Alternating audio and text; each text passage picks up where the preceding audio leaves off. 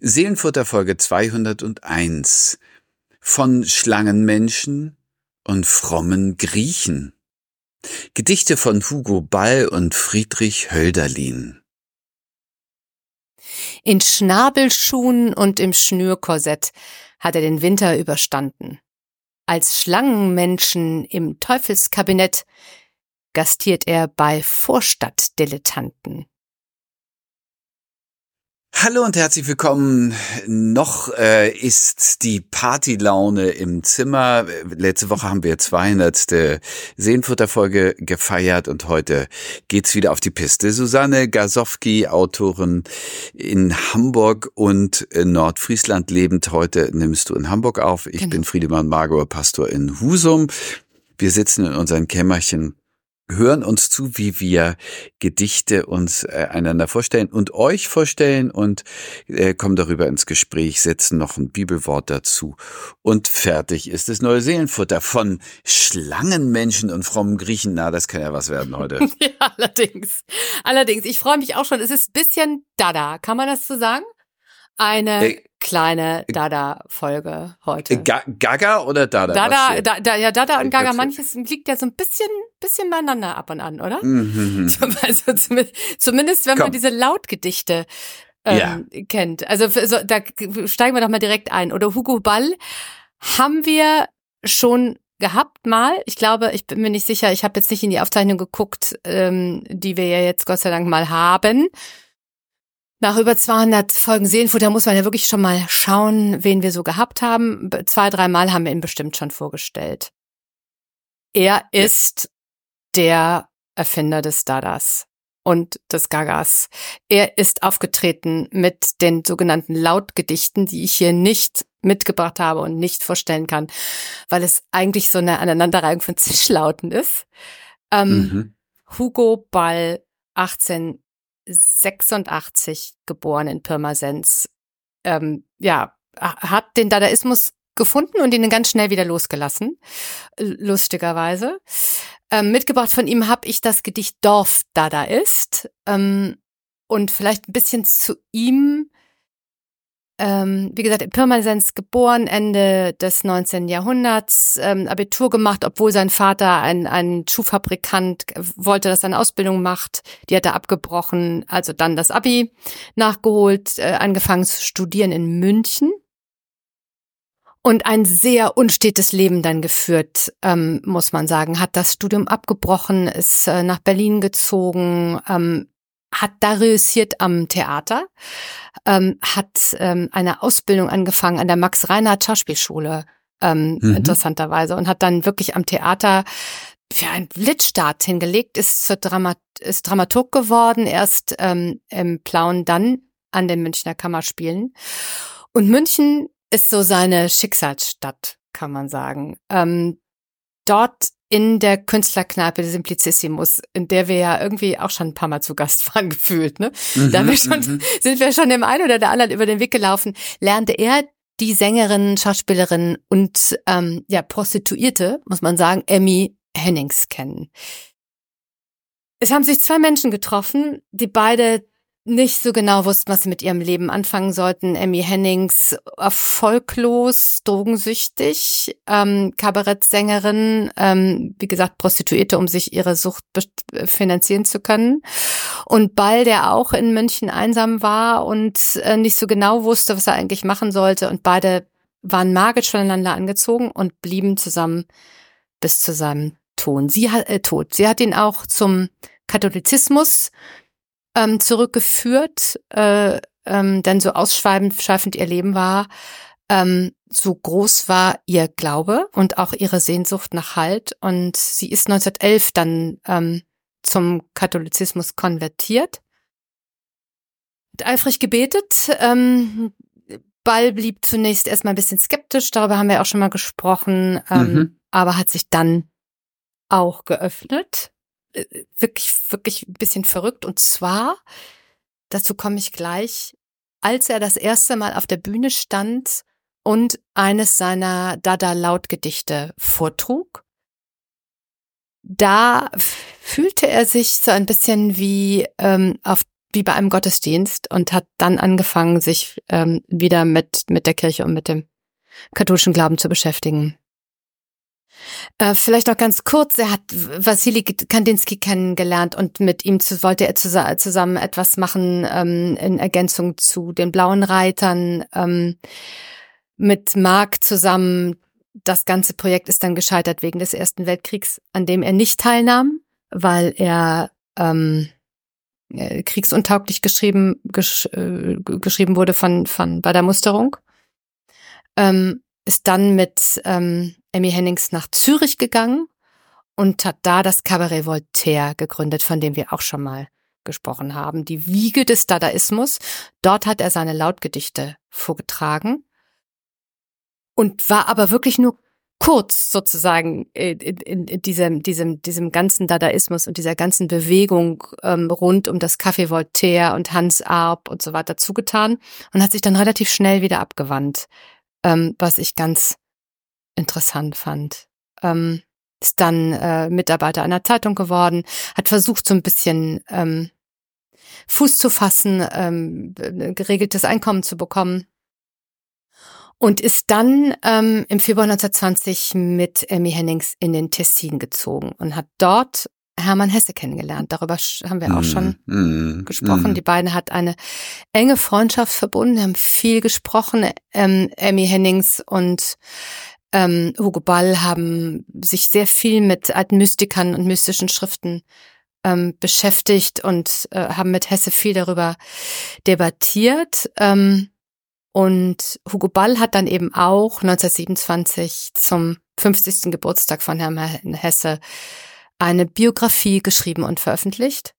Ähm, kurz danach, am 14. September, ist er an einem Magenkarzinom gestorben. Ungefähr 140 Gedichte sind von ihm überliefert, äh, zu Lebzeiten nicht veröffentlicht, ähm, also zumindest nicht in einer Sammlung, erst äh, danach. Und ganz aktuell vielleicht, ich finde, das muss man heute wirklich einmal sagen, ähm, Anfang des vergangenen Jahres hat die Filmemacherin und äh, Essayistin Hitu Steyerl, Professorin an der Universität der Künste in Berlin, ihren Hugo Ball Preis zurückgegeben, den die Stadt Pirmasens jährlich verleiht, nachdem sie in Balls Schriften ähm, auf Äußerungen gestoßen war, die sie als antisemitisch empfunden hat. Hm. Es gab eine große Podiumsdiskussion dazu. Es gab auch viele externe Betrachtungen. Ich habe einige Artikel auch äh, in der FAZ dazu gelesen. Ist schwer, ich äh, das äh, das zu zu zu deuten. Ähm, ist es auch schwer im, im Blick auf diese Zeit. Ähm, es, es weht, es, ich, ich möchte mich dem wirklich, also es ist, es, ich finde, man muss es sagen und wissen, ähm, dass es jetzt einige gibt, äh, die Schwierigkeiten damit haben. Ähm, ich finde dennoch, dass man ähm, seine Gedichte vortragen kann.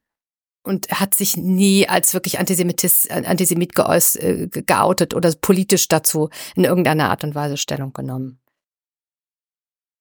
Mitgebracht habe ich von ihm das Gedicht Der Dorf da da ist. Das ist ähm, erschienen in der Gedichtsammlung Sieben schizophrene Sonette, die der Autor 1924 Hermann Hesse zum Geburtstag geschenkt hat. Und die Entstehung muss eben auch so 23, 24 gewesen sein. Also nach seiner großen Dada-Phase 1917 im Café Voltaire. Und der Dorf Dada ist geht so. In Schnabelschuhen und im Schnürkorsett hat er den Winter überstanden. Als Schlangenmensch im Teufelskabinett gastierte er bei Vorstadtdilettanten. Nun sich der Frühling wieder eingestellt und Frau Natura kräftig promenierte, hat in die Lappen- und Attrappenwelt verdrossen erst und schließlich degutieret. Er hat sich eine Laute aufgezimmert, aus Kistenholz und langen Schneckenschrauben. Die Saiten rasseln und die Stimme wimmert. Doch lässt er sich die Illusion nicht rauben. Er brüllt und johlt, als hinge er am Spieße. Er schwenkt juchelnd seinen Brautzylinder. Als Schellenkönig tanzt er auf der Wiese zum Purzelbaum der Narren und der Kinder. Der Dorfdada ist. Das ist ja ein heißer Text, muss ich mal sagen. Also ein, ein, ein sehr bilderreicher, aber auch so ein bisschen äh, äh, verschroben, verschwommene mhm. äh, Geschichten, die da drin auftauchen. Ähm, eine Entwicklung, also eine Geschichte nicht so richtig, eine Entwicklung schon, eine Geschichte nicht so richtig und die Überschrift, die mich äh, einigermaßen ratlos zurücklässt. Bringst du mir ein bisschen Licht? Ja, ja, ich, ich verstehe dich. Ich habe das, ich habe es gelesen und dachte auch, hm, aber was mir, was mir gefällt, ist diese Entwicklung darin. Mir gefällt auch der Dorf Dada ist. Also es ist, deswegen sage ich das nochmal. Er hat, ähm, er hat den Dada in die Welt gebracht und sich dann schnell abgewendet, mhm. weil es ihm dann doch zu oberflächlich, zu ähm, zu schemenhaft, zu unkonkret erschien, vielleicht auch nicht ähm, ernsthaft genug. Mhm, und er, schillernd irgendwie, ne? Ja, genau. Und er macht sich, finde ich, mit in, in dieser Überschrift darüber lustig. Und wenn sich einer darüber lustig machen kann, dann er. Was, also, weißt du, was ich meine? Also, wenn hm. ich so etwas in die Welt setze und mich, es gibt dieses berühmte Bild von ihm. Da steht er in einer völlig hirnrissigen ähm, Fantasie und Kostüm auf der Bühne mit so einer langen Nase, so einer Pinocchio-Nase, einem Hut und ähm, und äh, bringt trägt seine Lautgedichte vor. Ähm, man hätte wahrscheinlich auch der Dorf da da ist Klammer auf Dorfdepp Klammer zu daraus machen können. Also wenn sich einer lustig machen kann ähm, über diese Art der, vielleicht meint er die ganze Kunstrichtung, vielleicht meint er nur Facetten daraus, vielleicht meint er auch sich selbst, ähm, dann, dann ist er das. Und diese Art, also ich nenne es mal ein bisschen Selbstironie oder Spott, den er da auch über sich selber ausgießt, die mag ich. Ich, ich, mhm. ich mag das gern, mhm. dass er das macht. Und wie er sich dann ähm, selber erklärt, also äh, also aus dieser Provinz kommt, er, gut, er stammt aus Pirmasens, ja, nicht aus nicht aus Berlin Mitte oder sowas. Also er, er die, die ist ihm ja nicht fremd. Ähm, das heißt, er hat sich sozusagen äh, rausgeschält aus diesem Vorstadtdilettantentum ähm, und äh, sich dann ähm, es ist so eine kleine Reise, die er dann aufnimmt, mm, ja. Hat okay. sich, genau, ja. hat sich dann, ja, hat sich dann im Frühling gestellt und hat dann wieder etwas Neues versucht. Also es führt mich so ein bisschen ähm, durch sein Leben oder durch durch die Versuche, ähm, sich selbst zu finden, ohne das jetzt überhöhen zu wollen. Ähm, aber dabei macht er sich eben auch bisschen über seine eigene Suche lustig. Und das gefällt mm. Also das, äh, das finde ich hier sofort drin, finde ich mhm. sehr plausibel. Wenn wir es gleich nochmal hören, werdet ihr das merken. Äh, äh, trotzdem bleibt, finde ich, äh, dieser Zug von einer gewissen Städtearroganz gegenüber den dem, dem Vorstadt- und Dorfleben. Mhm. Also erstmal einfach so da. Das ist ja so ein bisschen pikant in diesen Tagen und Wochen äh, äh, also äh, ein paar tausend äh, Trecker durch die Republik, um in Berlin und Hamburg für Stillstand zu sorgen. Und ein Subtext ist ja äh, auch äh, die Menschen, die in der Landwirtschaft arbeiten, fühlen sich irgendwie nicht akzeptiert, nicht anerkannt, nicht auf Augenhöhe, immer ein bisschen abgewertet. So, zack, und jetzt dieses Gedicht, weil das ist irgendwie bedient ist, ne? Dieses ja, äh, aber das finde ich ja ja für, für, ja dieses ganz, Gefühl ganz, von äh, Stadtluft macht frei und äh, und die ähm, die Leute äh, dort in der in der Provinz na guck mal an, die kriegen es irgendwie auch. So, aber weißt du, ja, das, das mag es, äh, das, das mag es bedienen. Das war überhaupt nicht, äh, nicht sozusagen nicht das, was ich im Kopf hatte.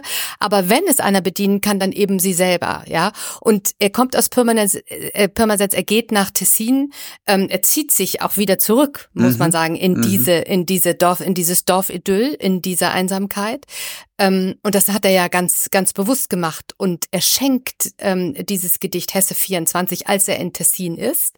Mhm. Ähm, und äh, vielleicht kann man sozusagen noch eine Ebene drüber gehen, ja, dass äh, ähm, er will damit nichts ernst nehmen, am wenigsten sich selbst. Und mhm. ähm, das, da kann ich mitgehen, ja. Mhm. Und dieses, ja, äh, so. ja, und wenn man, wenn man wenn man dann alles immer zu ernst nimmt und sich immer sofort angegriffen fühlt, in dieser, in dieser Zeit leben wir ja auch, des genauen Hinhörens, des, ähm, des ständig ernst genommen werden wollens, ähm, der, der permanenten Empfindlichkeiten, ja, die, die, ähm, ähm, und, ähm, da finde ich es ganz wohltuend, äh, auf so einen Text zu blicken, der so äh, politisch ein bisschen unkorrekt vielleicht heutzutage. Heutzutage würde man sowas nicht mehr nicht mehr dichten vielleicht.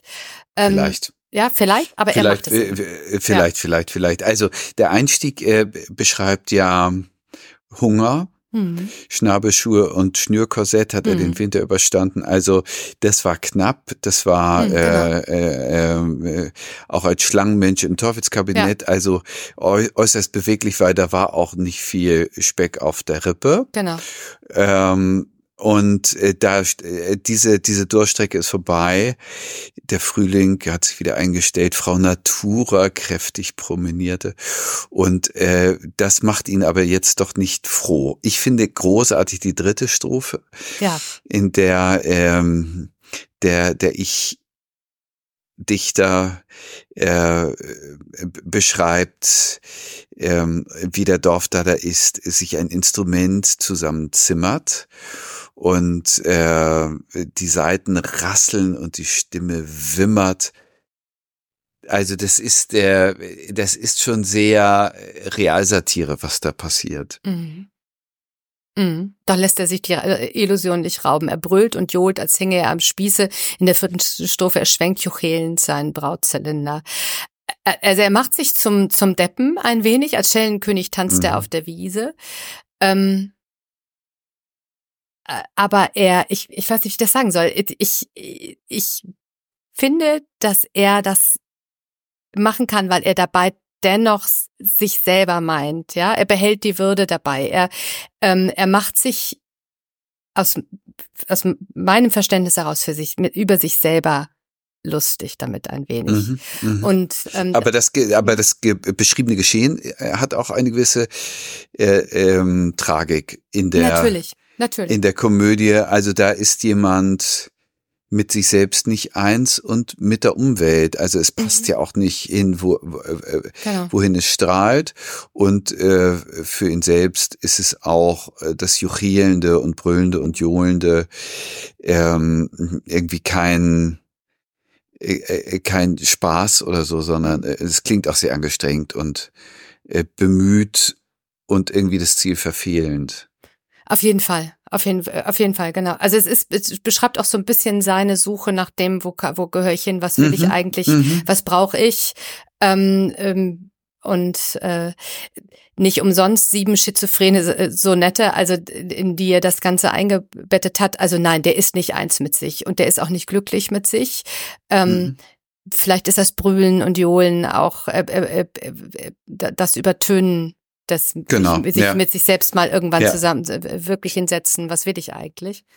Und wenn du das so beschreibst, dass da, äh, dass das auch ein Ausdruck ist der Selbstdistanzierung vom, von dieser Kunstform, also dass es und den Bruch thematisiert mhm. und äh, seinen eigenen Weg auch in Frage stellt, dann hat es natürlich noch mal eine ganz andere ähm, Tiefe, weil mhm. es nicht mit dem Finger zeigt auf die, die, die genau irgendwie ähm, Trash machen, ähm, sondern äh, er vielleicht augenzwinkernd, aber auch bittersüß auf das guckt, wie er sich selbst eben auch verirrt hat in einem in einem Weg, der etwas ausprobieren wollte, aber auch aus einem gewissen Hunger, ob das nun materieller oder ein künstlerischer Hunger ist, äh, genährt ist und dann aber nicht satt macht letztlich. Genau. Hm. Ja, ganz genau. Ja, also und so so so also es, es, wenn man das wenn, wenn man den Text das erste Mal liest, dann ist man so ein bisschen erstaunt. Er hat ist auch etwas aus der Zeit gefallen, keine Frage.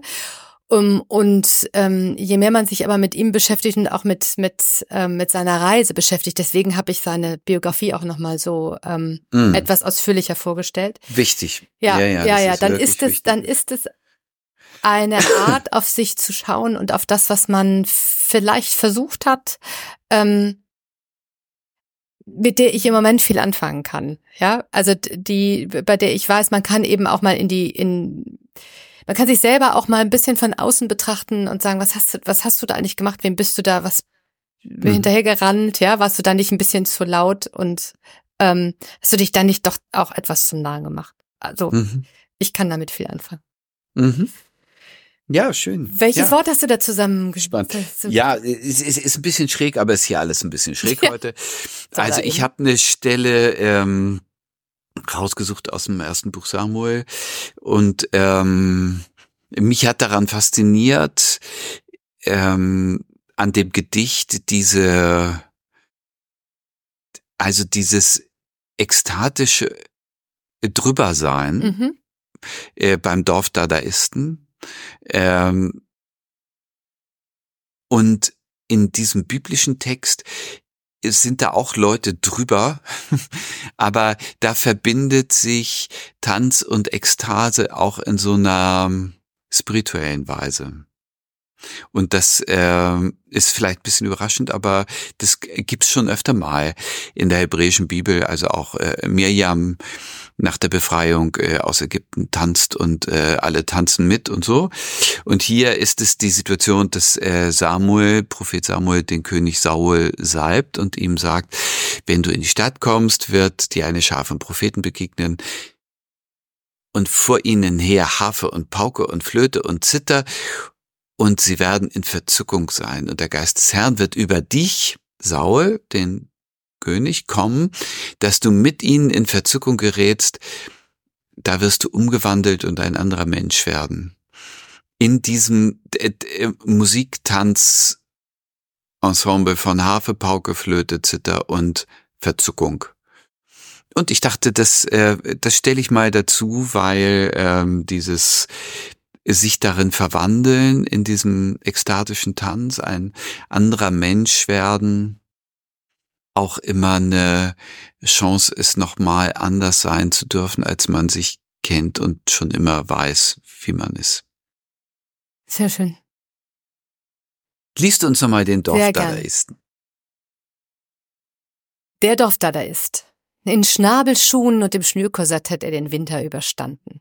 Als Schlangenmensch im Teufelskabinett gastierte er bei Vorstadtdilettanten. Nun sich der Frühling wieder eingestellt und Frau Natura kräftig promenieret, hat ihn die Lappen- und Attrappenwelt verdrossen erst und schließlich degutieret. Er hat sich eine Laute aufgezimmert aus Kistenholz und langen Schneckenschrauben. Die Saiten rasseln und die Stimme wimmert, doch lässt er sich die Illusion nicht rauben.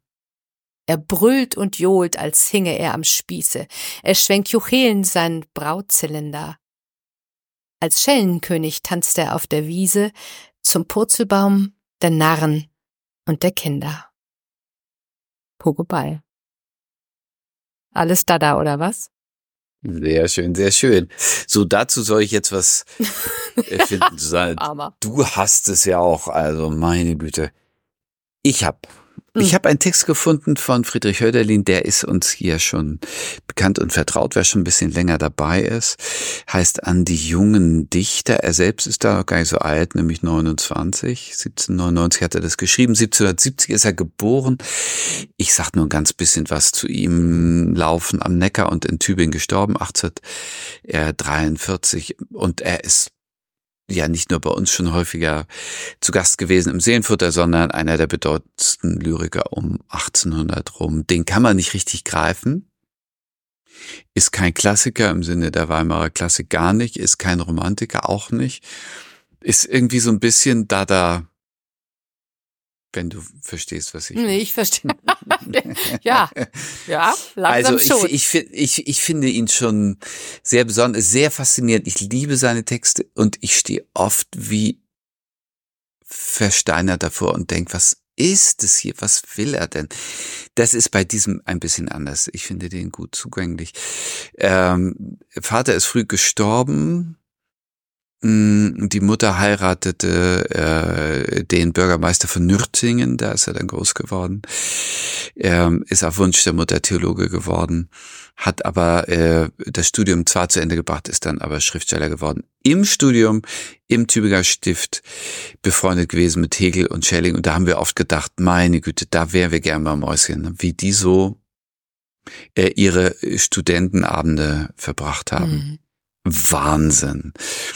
Brotberuf war Hauslehrer, ähm, durchaus heikel. Da ist er auch dann mal rausgeflogen, weil er sich verliebt hat in die Hausmutter, also in die Mutter des Hauses, Dame des Hauses, war Hofbibliothekar und in der zweiten Hälfte seines Lebens war er krank und nichts anderes mehr.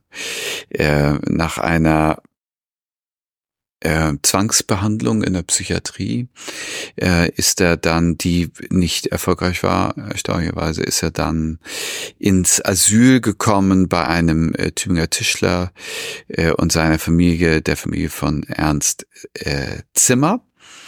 Und äh, hat da 37 Jahre im heutigen Hölderlin-Turm in Tübingen äh, gelebt.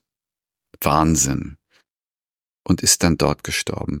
Also äh, bekanntestes Werk ist, glaube ich, Hyperion, äh, dieser äh, Briefroman von ihm. Ein großes lyrisches Werk hat er hinterlassen. Ist auch Übersetzer, ist auch Philosoph. Gibt's viel zu sagen. Ich springe mal in den Text rein. Bitte. An die jungen Dichter.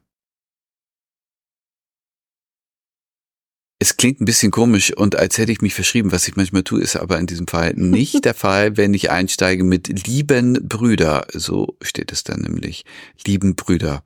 Ausdruckszeichen. Vielleicht eine Auslassung und äh, gedacht ist ihr, lieben Brüder.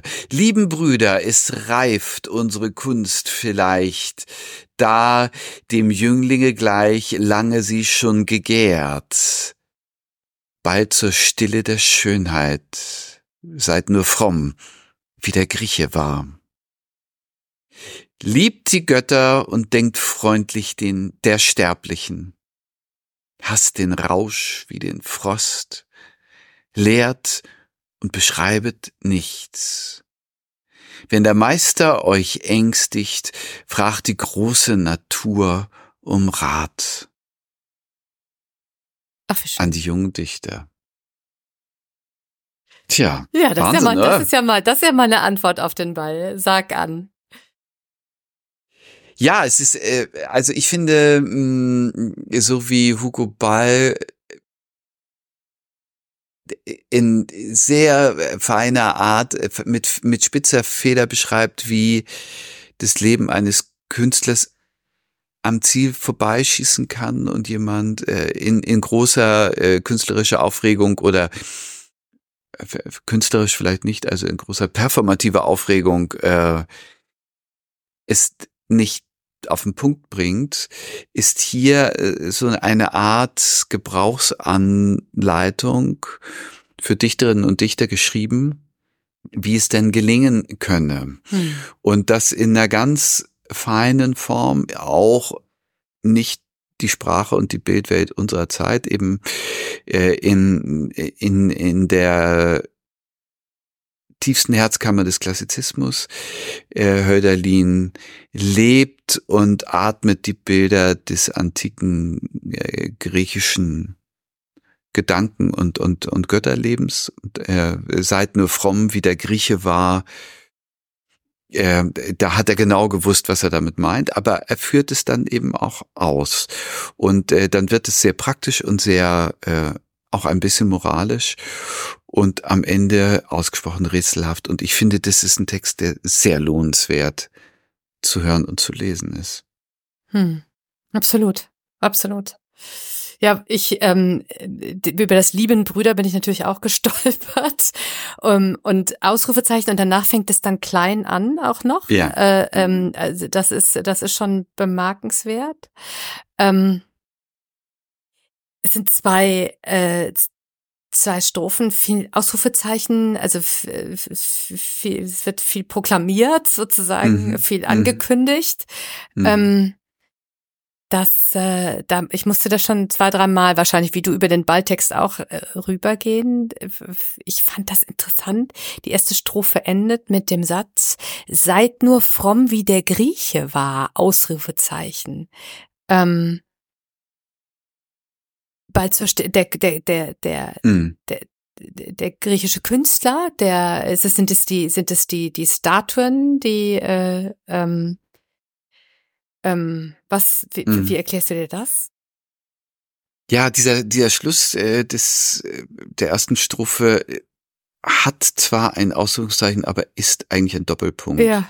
Und wird äh, aufgelöst mhm. in der zweiten mhm. Strophe, nämlich in den in den äh, wirklichen Aufforderungen. Also dann äh, äh, kommt ein Imperativ nach dem anderen. Mhm. Liebt die Götter, denkt freundlich der Sterblichen.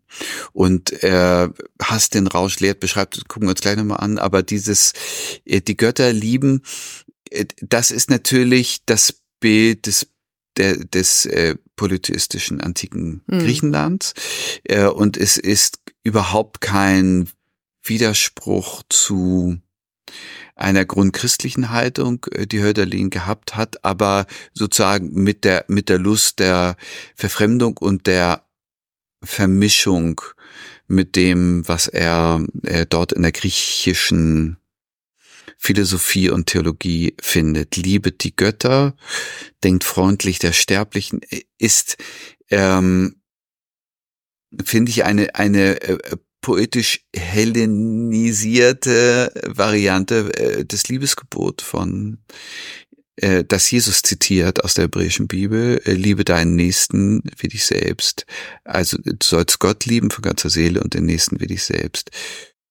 So, hier soll man die Götter lieben und freundlich der Sterblichen denken. Es hat genau diese Pole, äh, äh, metaphysisch offen zu sein und zwischenmenschlich nah und und solidarisch und äh, wertschätzend und nicht so rumzukritteln und rumzunerven und, und zu unterstellen und misstrauisch zu sein. Hm.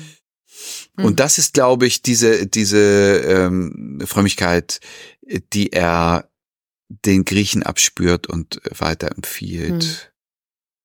Aber dann weiter hasst den Rausch wie den Frost. Also äh, gerade friert hier ja wie, wie Socke ja. bei uns in Norddeutschland. Aber hasst den Rausch interessant. Also dieses, äh, ich habe mir das äh, tatsächlich so vorgestellt, dass Hegel und Schelling und Hölderlin in Tübingen auch die eine oder andere Flasche Wein aufgemacht haben, aber sich zu berauschen und und nicht klar zu sein und äh, dadurch auch in den Gedanken und und in den Empfindungen ähm, verschwommen zu werden. Das geht nicht. Hast den Rausch wie den Frost. Mich irritiert am meisten das, was dann kommt. Hm. Lehrt und beschreibt, beschreibet nichts. Ja, nichts. darauf will ich jetzt, darauf will ich jetzt nochmal so, ja, auf jeden Fall. Das ist, genau, also lehrt, belehrt, ähm, ähm, seid nicht moralisch vielleicht, also oder belehrend und beschreibet nichts. Ähm, ja, das ist, äh, lasst es alles so stehen, wie es ist. Ähm, versucht es nicht in Worte zu fassen, um es nicht, ähm, um sozusagen, um es nicht kaputt zu machen oder um es nicht ähm, zu ich, ich will, um ihm nicht seinen Eigensinn machen. zu grauben, weißt du, was ich meine? Also ja, mh. ja. Also ich, äh, ich verstehe das so, äh, dass er sagt, nehmt halt, nehmt eine Haltung ein. Also bleibt nicht neutral, sondern äh, bezieht Position. Naja, wenn man das lehrt, ja, ja, das, äh, okay, aber dann, dann Die, ist es wirklich. Äh, und, und mhm. beschreiben ist eben äh, sozusagen analytisch, distanziert, äh, äh, wahrnehmen, was da gerade ist und, und lehren heißt im Gegensatz dazu, äh, ich, ich bin ein starkes Subjekt und ich eigne mir das an, ich beschreibe das nicht aus Distanz, sondern ich mache es mir zu eigen, ich bewerte das, ich, äh, ich gebe äh, Imperative von mir, wie er das hier dauernd macht, die ganze Zeit mhm. äh, leitet er immer an und lehrt die, die das lesen. Und das erwartet er auch von denen, die das lesen. Ja, ja, und lehr, aber lehrt ist natürlich, also interpretiert, ja, beschreibt nicht nur, bleibt nicht auf der Oberfläche, sondern, ähm, sondern geht an den, an den Wesenskern. Ja, und, und ich glaube, durch, und, ja. Und ich glaube durchaus belehrt. Also da, da ja, hätte ja. sich jetzt nicht geschüttelt. Für uns ist das so irgendwie ähm, auch ein bisschen abschreckend, so der erhobene Zeigefinger. Mhm. Aber nee, nee, äh, gib dem Mensch wirklich was mit. Zeig ihnen eine Haltung, zeig ihnen ein, ein Glauben, zeig ihnen eine Wertigkeit oder Werte. So. Hm. Und hm. dann dieser Schluss, Susanne, der ist ja doch auch der Knaller. Wenn der Meister euch ängstigt, fragt die große Natur um Rat. Die Natur hatten wir bei Hugo Ball auch. Frau Natura kräftig promenierte im, im Frühling, aber hier ist es was ganz anderes. Auf jeden Fall, auf jeden Fall. Wenn der Meister euch ängstigt, fragt die große Natur um Rat. Fragt das, äh, schaut euch um so ein bisschen Pantheismus, ja, wenn schaut, was ganz sicher. daran, ja, ja, ganz sicher, was, was passiert ähm, um euch herum in der Natur, nimmt das wahr als das, ähm, was es ist, nämlich äh, das Großartige, was uns immer wieder widerfährt. Ähm, mhm. lehrt und beschreibt nicht. Das, äh, ich, ich finde das sehr wie würde noch einen Schritt davor gehen, wenn der Meister euch ängstigt, ja, also lehrt und beschreibt dich, wenn ich, wenn ich dem folge und dann auf diese beiden äh, Verse blicke, ähm, das ist schon schwierig, wenn der Meister euch ängstigt. Also was denn? Der der Schöpfer selbst, der der alles gemacht hat. Also welcher welcher Meister? Die Kunst? Ja, wer ist der Meister? Ja, wer ist das der Meister? ist alles alles alles sehr knifflig mhm. äh, und ich vermute mal, Hölderlin will das auch gar nicht, dass wir da sofort einen mhm. Haken hinter dran machen, sondern dass äh, diese diese äh, kleine Ratlosigkeit, die ist, glaube ich, genau so gewollt. Für mich ist der Meister ähm, die Figur, die lehrt und nicht beschreibt, die die anweist. Es ist vielleicht der Lehrer der Dichtkunst, es ist vielleicht der äh, äh, der Mensch, der einen spirituell durchs Leben geleitet.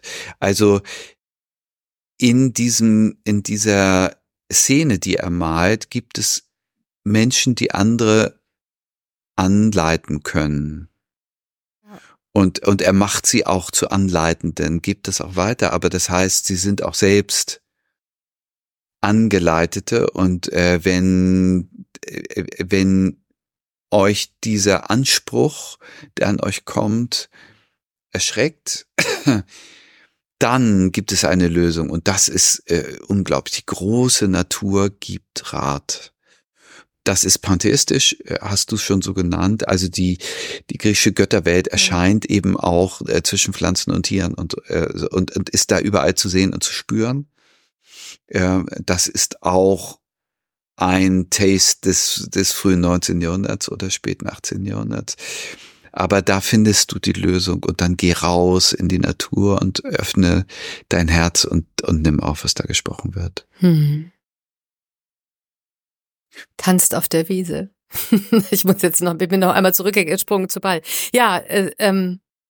Und tanzt auf der Wiese. Groß. Und hm? sagst du mal, was du da als Bibelwort für gesucht. Ja, ich habe ich habe dann ich ich bin an diesem diesen letzten beiden Versen hängen geblieben.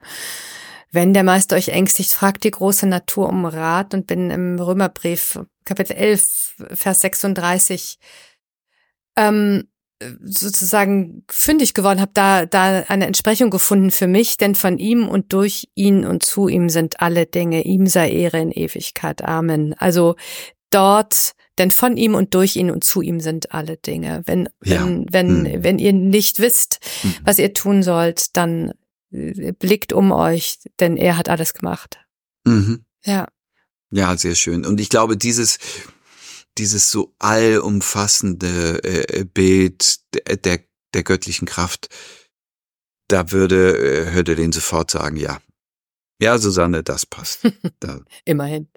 Schön, dann, dann lies doch auch einmal an den. Ich lese noch mal ja, und äh, über den Anfang haben wir gar nicht gesprochen. Ich will es nur noch einmal, hm. einmal benennen, äh, dass die Kunst reift äh, in einem Gärungsprozess gleich den Jüngling. Ja, also unglaublich. Da, da musste mal drauf kommen. Also Jünglinge, die reifen, indem sie innerlich gären, äh, äh, bis da eine große Energie entsteht, die dann auch entweichen will. Und so ist es mit seiner Kunst auch. Bald zur Stille der Schönheit.